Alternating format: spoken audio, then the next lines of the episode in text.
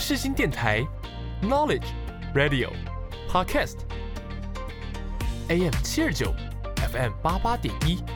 让您开机有益，上网更得意。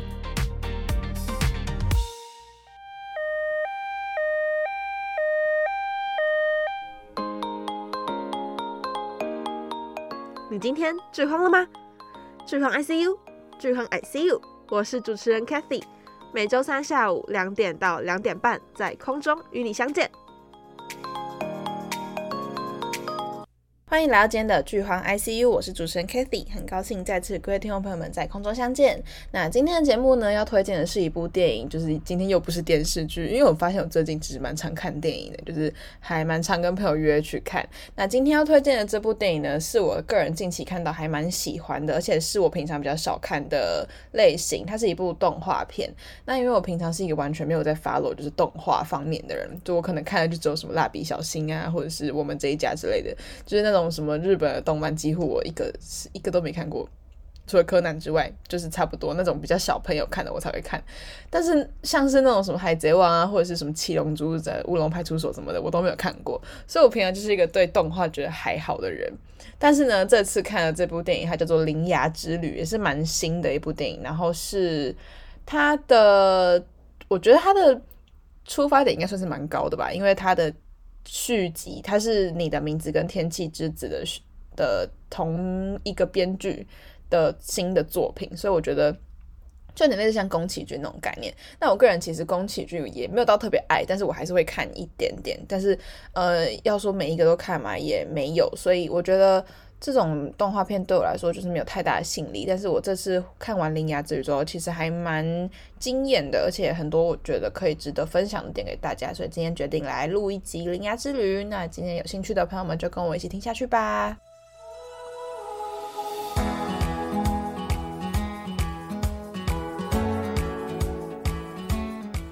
剧荒急诊室带你了解剧中大小事。OK，欢迎来到剧荒急诊室。那今天呢，要推荐的是《铃芽之旅》嘛。那我觉得在开始之前呢，可以先稍微分享一下《铃芽之旅》的一些基本的背景资料。那它其实是呃新海诚，不知道你们有没有听过，就是新海诚的编剧兼指导的动画电影。那它是继《你的名字》跟《天气之子》之后第三部灾难题材的电影，所以这三部片名就是合成灾难三部曲。那我之前其实有看过《天气之子》跟《你的名字》。其实我没有到太多的印象，就是我看大概也没有多久，我那时候是他下架很久很久之后，因为我知道你的名字出来的时候非常的火红，然后我那时候一直都没有去看，因为我觉得动画片就不是我的菜，这样没必要特别花钱去电影院里面看动画片，所以后来我就在家自己他的 Netflix 上面上了之后，我就去用 Netflix 看，但是看完之后我没有特别的有被触动到。就是我知道他的那个感情线就铺陈的还蛮好的，但是个人觉得就是你的名字跟天气之子，我们并没有 get 到太多的点，所以呢就没有特别的去 follow 他的续作。《铃芽之旅》，那那时候《铃芽之旅》上了的时候，我也是觉得，哦，就是一部动画片，也没有想完全没有想要看的意思。然后是那天跟朋友出门之后，就是没事做，然后就突然间滑到《铃芽之旅》的广告，然后就看到他是在写说什么感动人心啊之类之类。然后最近个人就是对“感动人心”这四个字就有点兴趣，喜欢看这种感动类型的片，所以我想说，哎，那要不要一起去看？这样，然后就跟朋友们一起去看《铃芽之旅》。那没想到看完之后，比起呃在。比起看你的名字跟天气之子，反而铃芽之旅让我的呃感想更多，所以我觉得可以来稍微做个分享，这样。好，那我现在就继续介绍铃芽之旅的剧情简介。那剧情简介的部分，我可能会稍微透露到剧情，所以如果到听到这里是你是还没有看过的观众，我觉得如果你不想。被爆雷的话，可以先就是先去看完之后再回来听节目，因为我觉得我待会可能会爆到雷。但如果你是不 care 爆雷的人，那你们可以继续听下去，听听看他的故事简介大概是什么。那故事的剧情开始呢，其实就是一个十七岁的少女铃芽，也就是女主角，女主角名字叫做呃盐户铃芽。然后呢，她就是跟阿姨一起生活在九州宫崎县的一个港口小镇。那我其实这到这边我还蛮喜欢的是，刚开始片头刚开始的时候，她是。呃，画面是给到一个铃芽从他家出来，然后去学校的路上，然后他那个小镇就是旁边有靠海嘛，然后他就从山坡很高的山坡上骑脚踏车下来。我觉得那个画面超级好看，就是算是在整部片里里面印象最深刻的片段。这样，那继续回到我们剧情简介，虽然说就是铃芽她就是每天生活就是上学啊，普通的高中生生活，但是呢，她其实经常做梦，梦到小时候自己就走在一个大草原上面，然后看见一个少女的身影，可是她根本不知道这少女到底是谁，她他一直以为是他的妈妈，但是到底是不是他妈妈，后面会在片尾会告诉你答案。这样，那某天上学的途中呢，他就是遇到了一名神秘的少年，在询问附近有没有废墟这件事情。然后呢，好奇心驱使下，铃芽就觉得说，嗯，为什么这个人？因为那个人就是男主角，就是询问。那个少年询问问路的那个少年，他其实就是男主角。他就想说，哎、这少年其实蛮帅的，然后就有就有点勾起他好奇心，所以他就跟着那个少年一起到了那个废墟。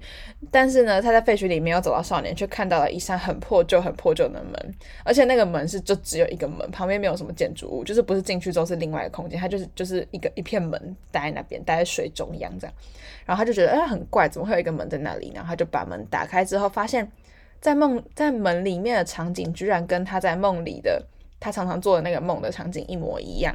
然后在门的旁边又发现了一个猫咪的石像，然后他就把猫咪的石像拿起来。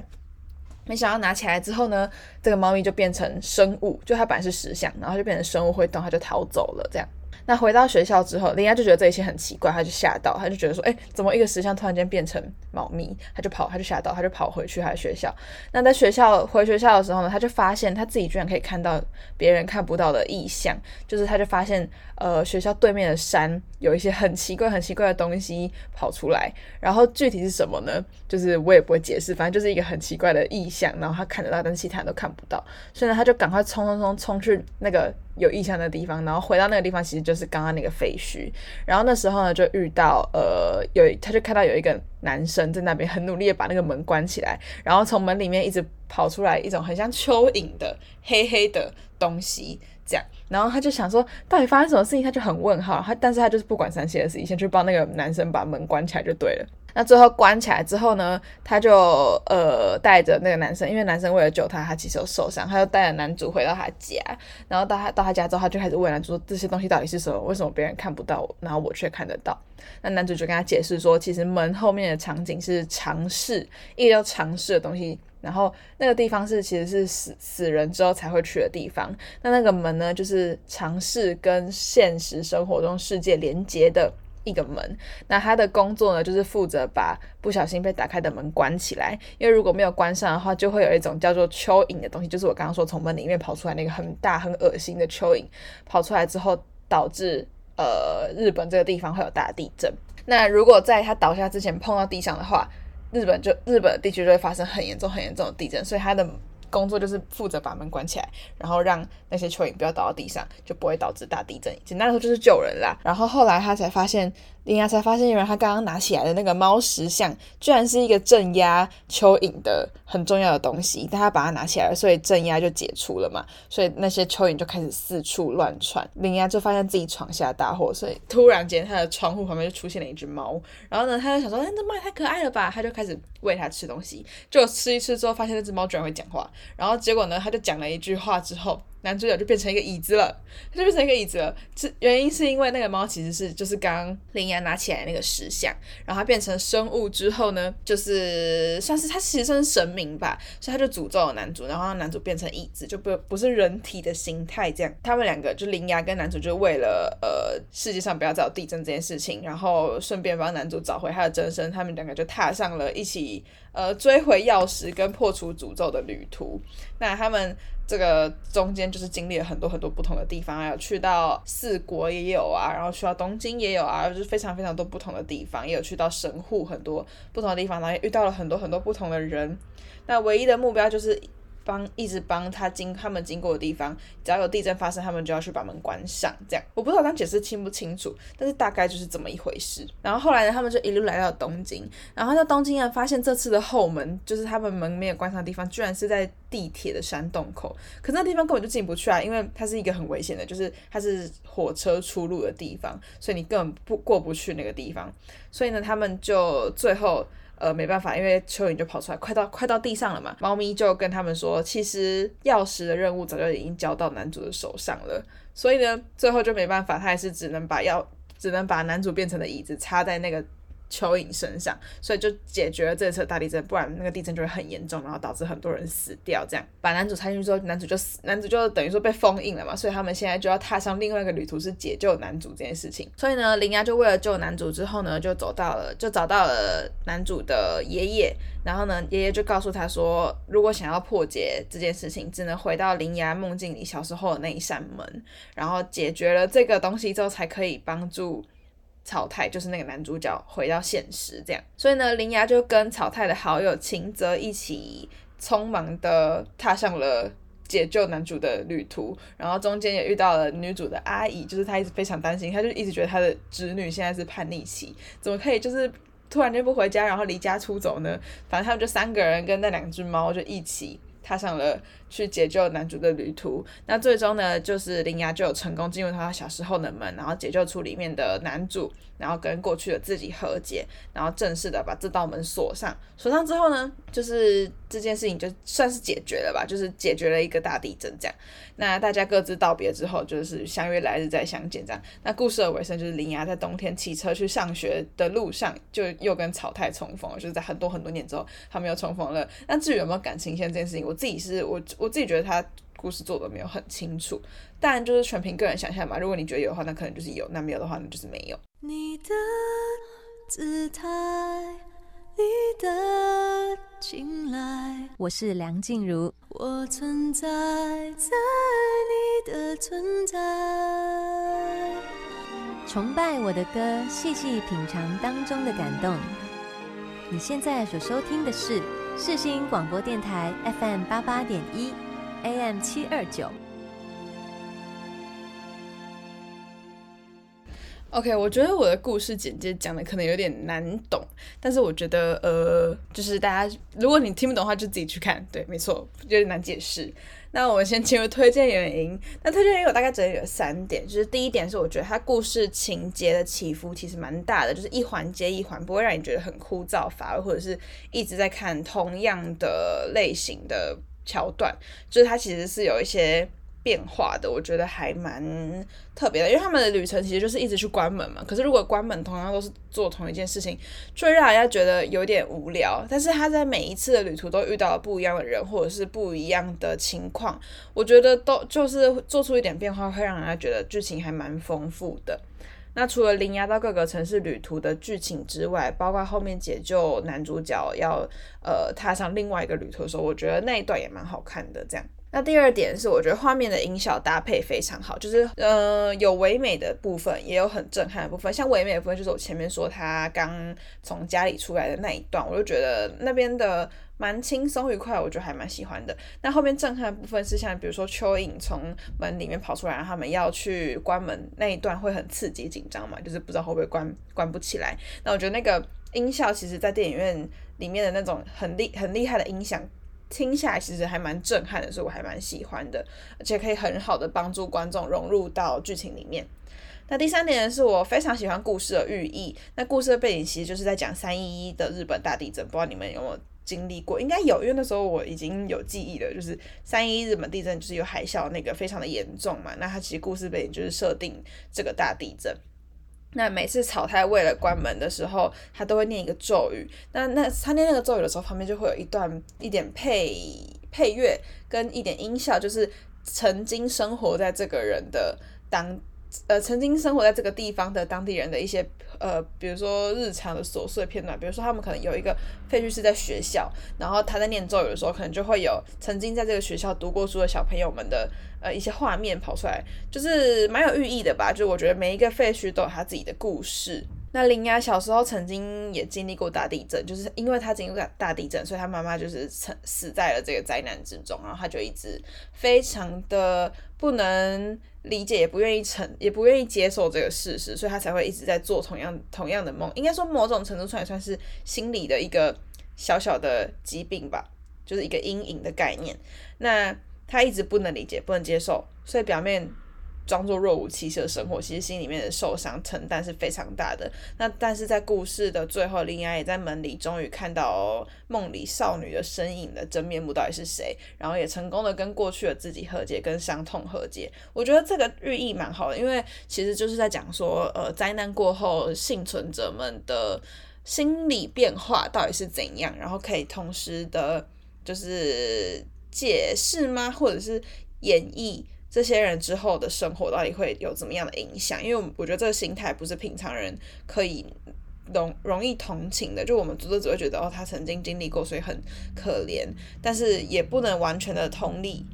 他们的。心境，所以我觉得这个寓意是我还蛮喜欢的，也可以 get 到呃编剧到底想要带给我们什么。我们是原子帮你。看着你十秒前更新的 Instagram，仿佛能看见我熟悉的笑脸，从没改变，恨不能让你心动。让你捕捉每个瞬间，让我孤单的世界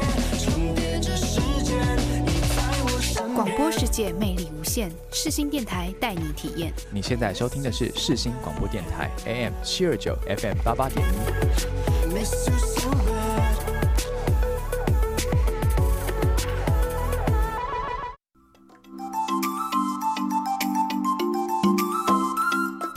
剧荒手术室，让你追剧无难事。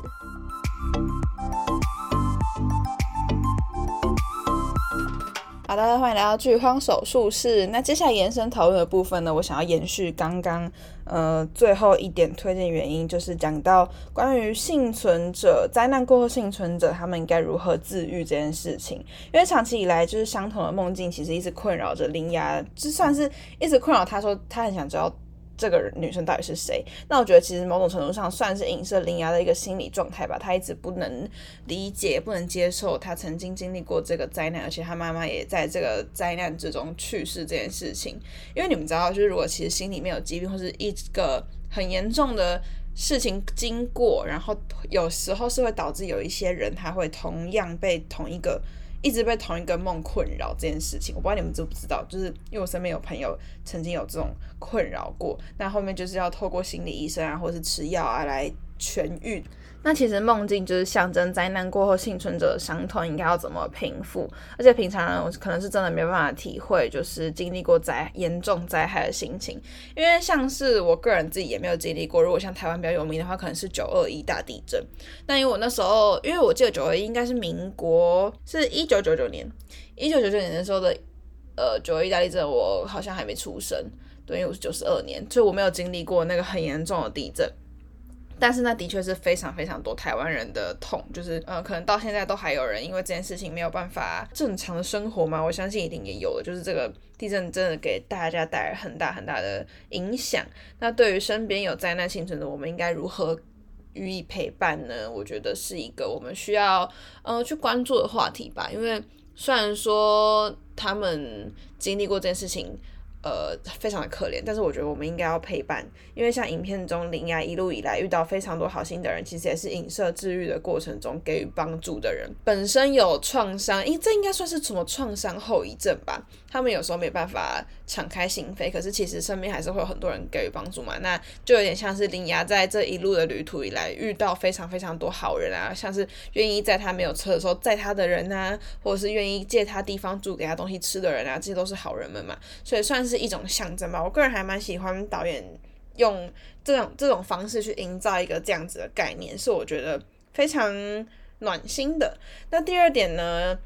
就是除了丰富的寓意之外，我觉得也有很多很多不同的小笑点，就像是草胎变成椅子，所以它就是它的形态就是个椅子。然后像他要追人的什么时候，而且那个椅子就只有三只脚，所以呢，他要追人的时候就用三只脚跑步，然后就会很好笑。然后跟铃芽互动，还有跟那只猫的互动，也就非常非常的搞笑，就是很可爱啦。而且我觉得男主其实蛮帅，男主的形象有点像是霍尔的移动城堡里面的霍尔，就真的蛮帅，长头发，然后。我觉得好像跟铃芽蛮配的，因为我觉得铃芽也蛮漂亮的。OK，那就进入到我们最后总体心得的部分。那我觉得其实蛮值得这部电影蛮值得进去电影院看的，因为我觉得整体的音效啊，就是整个电影院的环绕立体音响弄起来应该会很就是精彩吧。我个人觉得看下来之后还蛮爽的。那另外两部就是《天气之子》跟《你的名字》，我也有都看过，可是就是没有什么太大的感觉。也有可能是我在想，可是会不会是因为我没有进电影院看，所以没有感受到它那个特别之处？但是因为林芽我是进电影院看的嘛，所以我觉得有些时候好像有些电影是需要去电影院看的，会比较呃感受到它的震撼。这样，那我觉得三部里面其实我最喜欢的就是铃芽，因为前面有讲到嘛，铃芽给我的呃一些感受跟感想是比较多的，那可以真正感受到编剧想要带给观众的一些观念啊，跟想要传达的一些。理想，那我觉得感情线呢，虽然说没有到太清晰，就是像草太跟铃芽他们两个到底有没有感情线这件事情，它其实是没有很清楚的解释的，就是是一种模糊的关系吧，可能是可 maybe 也有可能是铃芽暗恋草太，有可能是他们双向暗恋之类的，就是。给大家自己想象，但是我觉得整体来说看起来我是还蛮喜欢的，所以就推荐给大家这部《铃芽之旅》。那它趁现在还在热线当中，大家可以上电影院去看看。我觉得，呃，假日花个两百块去看部电影，应该也还蛮值得的吧。所以呢，就推荐给大家。我们今天节目到这边告个段落喽，我们马上进入到音乐的部分。那音乐呢？今天要带来的是《铃芽之旅》的主题曲，呃，歌名是日文，我有点不会念诶，是她的女生的名字吗？是叫十字妹吗？我不太会念日文，但是她的主题曲我个人还蛮喜欢的，因为前面吟唱的部分我觉得很有感觉，有一种末世的感觉，就是有一种呃灾难即将来临的那种感觉，我觉得还蛮好听的，所以这首歌就分享给大家。我们今天节目就到这边告个段落喽，我们下次见，拜拜。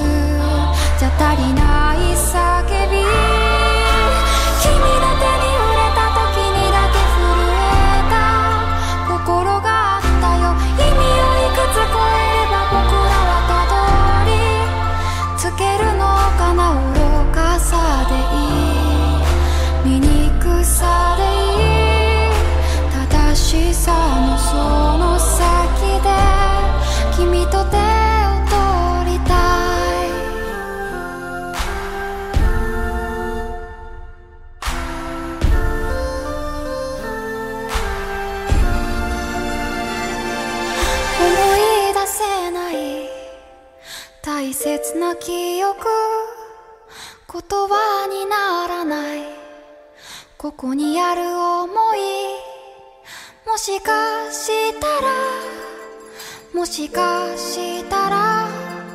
それだけでこの心はできてる。もしかしたらもしかしたら君に気づいてと今もその胸を打ち鸣らす。